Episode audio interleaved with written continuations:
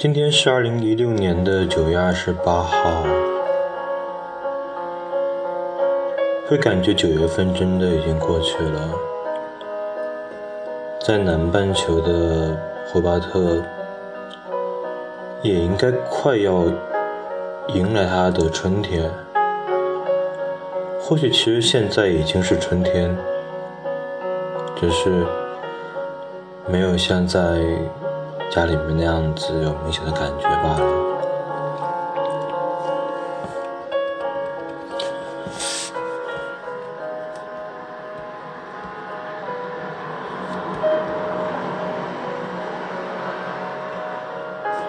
今天来继续读《旅行的艺术》的下一节。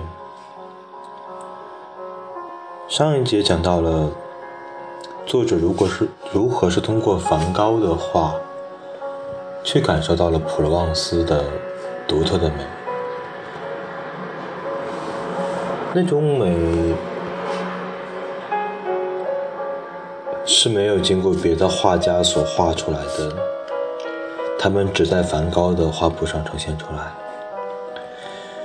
包括柏树的形状，还有低矮的树丛，以及夜空的星光。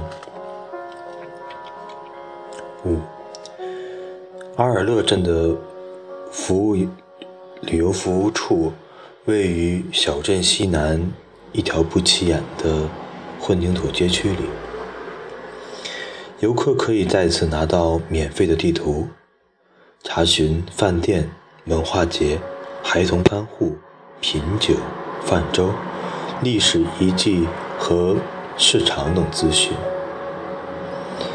但此处有一点特别突出，在大门口，一张向日葵簇拥下的海报上写着“欢迎来到梵高的领地”，而大厅的墙上则被饰以丰收的场景、橄榄树和果园。旅游服务处特别向游客们推荐被称作“梵高足迹”的项目。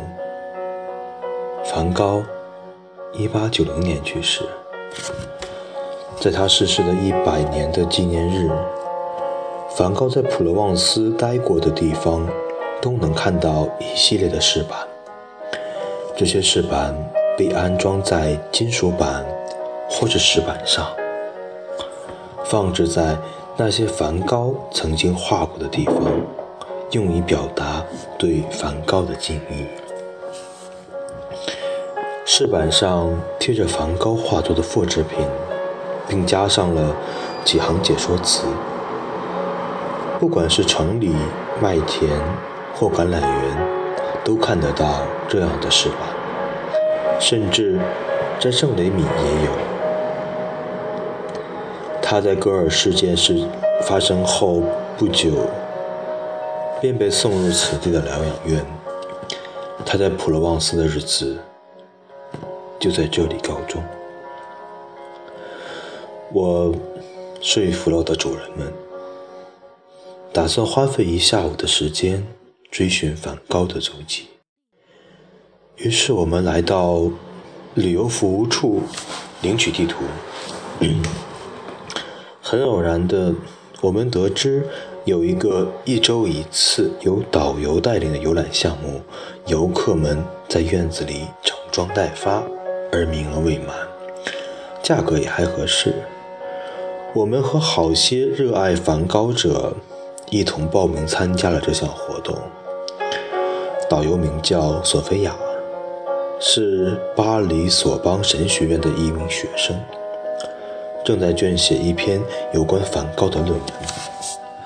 在他的带领下，我们到了此行的第一站——拉马丁广场。一八八八年五月初，因为觉得自己住的旅馆太贵，梵高租下了位于拉马丁广场二号的一座建筑物的一侧，这就是著名的黄色小屋。这座红色小屋的外墙被它的主人漆成了明亮的黄色，而屋内却没有。梵高对于房屋内部的设计产生了极大的兴趣。他想让它显得单纯而朴素，具有南方的色彩：红色、绿色、蓝色、橙色、硫黄色和淡紫色。我想让它成为真正的一间艺术家之屋，没有什么昂贵的东西，但是从椅子到画图，每一样东西都有特色。他这样告诉他的弟弟。至于床，我已经买了乡间常用的床，不是铁床，而是大的双人床。它的外表给人坚固、耐久且恬静的印象。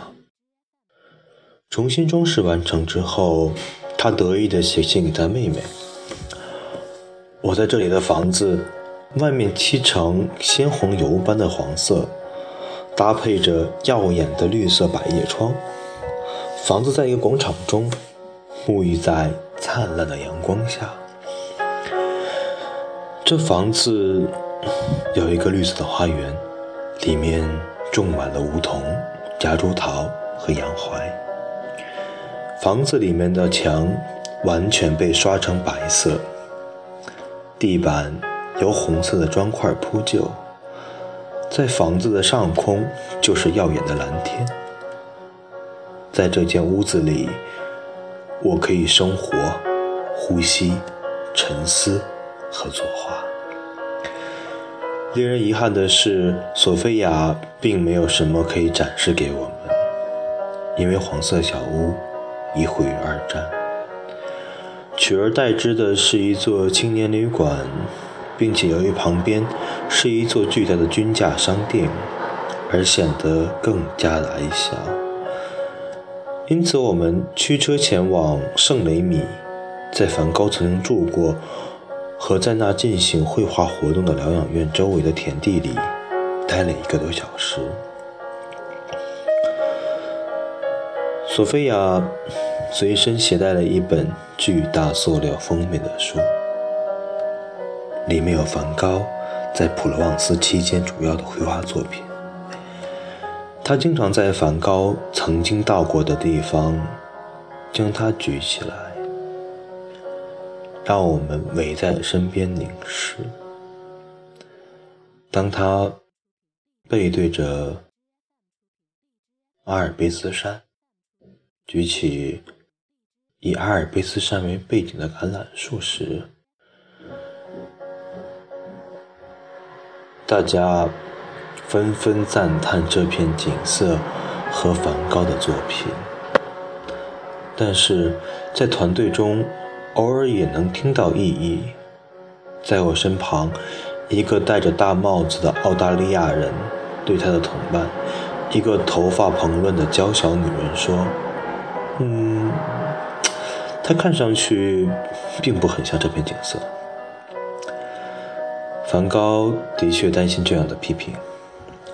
他写信给他妹妹说：“许多人说过他的作品看上去太怪异，还有一些人甚至认为他的作品一无是处，令人厌恶至极。其原因不难发觉，在他的画中，房子的墙并非总是直的，太阳并非总是黄的，甚至草。”也并非总是绿色的。他画的树柏动得有些夸张。我的确对色彩的真实情况做了某种改变，他承认，并同时也对比例、线条、阴影和色调做了类似的改改变。然而，改变真实情况对于梵高而言，仅仅是将那个所有的艺术家。都会被卷入其过其中的过程的表达的更加清楚，以及选择将现实中哪些方面包含在画中，哪些方面排除出去。正如尼采所了解的，现实本身是无穷的，也永远无法。全部表现于一手之中。在普罗旺斯的画家当中，梵高之所以独树一帜，是因为他选择自己感觉最重要的东西来表达。而像康斯坦丁这样的画家，花费了巨大努力画起来，则中规中矩，努力追求正确的尺寸。梵高虽然对于创造一种相似性很感兴趣。但是却并不担心尺寸的问题，只在意画出他认为最能表现南方特色的地方。他告诉他弟弟，他追求的像，不同于虔诚的摄影师所追求的逼真。他所关注的现实的那一部分，有的时候需要加以扭曲、省略或者更换颜色，方能在画面上表现出来。但是，依然使他感兴趣的是真实、相似性。他愿意牺牲一种幼稚的现实主义，来成就一种更加深刻的现实主义。就像一个诗人在描述一件事件时，虽然比不上一个记者来的真实，但是却可能揭示出记者严谨的文字框架内无法掌握的事件和真相。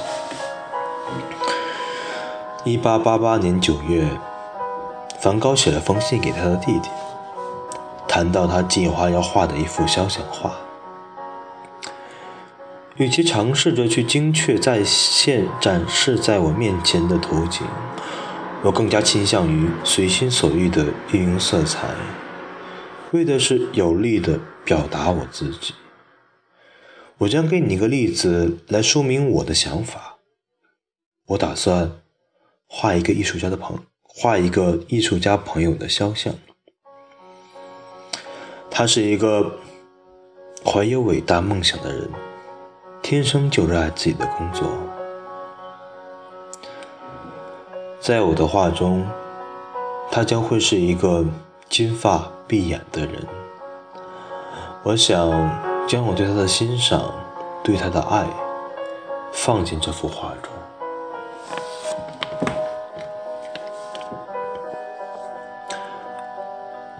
因此，开始时我尽可能忠实地把它画出来，但是这幅画仍未完成。为了完成这幅画，我的用色将非常专断、大胆。我对他亮丽的头发进行了夸张。我甚至调出了橙色调、铬黄色和苍白的淡黄色。它背后那道普普通通的墙，我则用我能想出的最饱满、最强烈的蓝色作为背景。通过这种明亮的头部与饱满的蓝色背景的简单结合，我获得了一种神秘的效果。好像一颗星星在一片天蓝色夜空的深处。哦，我亲爱的弟弟，那些中规中矩的人们只会将这种夸张看作是一幅漫画。几周以后，梵高开始另一幅漫画。今晚，我想开始画一间咖啡馆。他晚上点着煤气灯。我是我吃晚餐的地方。他告诉他弟弟，这种地方叫做夜间咖啡馆，整夜都开着。夜晚四处游荡的人们，如果没钱支付一间寓所，或者醉得无法被抬进寓所，可以在这里寄宿。在创作《阿尔勒镇的夜间咖啡馆》这幅作品时，梵高为了表现现实的其他内容，而不再拘泥于现实的某些要素。他并没有再现景观本身，或是咖啡馆的色彩。咖啡馆的灯泡变形为发光的蘑菇，椅子的背弯呈弓形，地板翘了起来。然而，他依然感兴趣于表达他对这个地方的真实想法。如果他必须遵循艺术的那些经典规则，恐怕无法将这样的他把想法表现出来。嗯，这个就是《旅行的艺术》的第五第五节。在上一，我刚刚在读这一节当中有说到，在上一节的时候，作者有去表达他所看到的梵高所画出景色的时候的感受是什么。在这一章中，作者先是通过在索菲亚的导的导游团当中的经历，去引发了梵高对于自己画作的。一些想法和意见，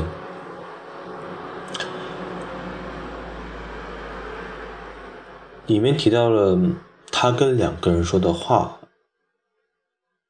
第一个是他对于他自己房子的描写，那一个有名的黄色的小屋，里面充满了鲜艳的色彩。他在对他的妹妹的信中。热情而热情洋溢的在叙述了这件让他这么高兴的事情。通过描述，我们可以看到一个色彩斑斓的屋子和一位有着很多很多想法的画家。在他给他弟弟的信中写到关于醉里一个人的描写的时候，他甚至把他自己的想法表现出来。他因为去欣赏那个人，而选择了他认为最亮丽、最饱满的黄色和橙色，而这两种颜色在他的手中发挥出了神奇的作用。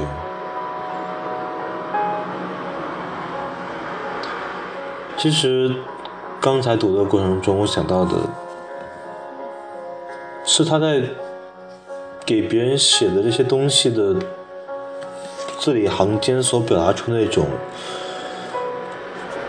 对于表达这种想法的热情，还有他对于色彩的认识。嗯，因为我本身对于画画并不是太了解，但是我可以感受出来那种字里行间甚至都是色彩缤纷的。然后，作者的的总结是：梵高对于这种相似性感兴趣，他专注于现实，但是又不全全拘泥于现实。他用他自己的画笔，把他想要表现出来那部分表现出来，把他想要更好好表现的东西，用更夸张的颜色让大家看得更清楚，让那些细致的感受。被放大，让我们去注意到可能平时被我们忽略了的东西。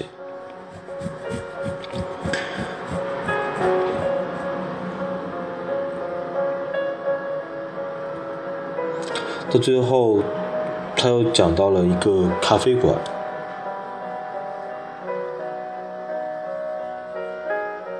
然后说到，如果他是一个会遵循的那些经典规矩的人的话。那么可能真的是没有办法把他想法表达出来。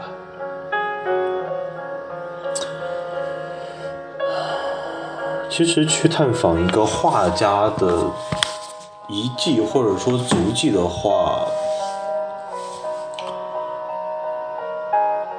也是旅行的一部分。然后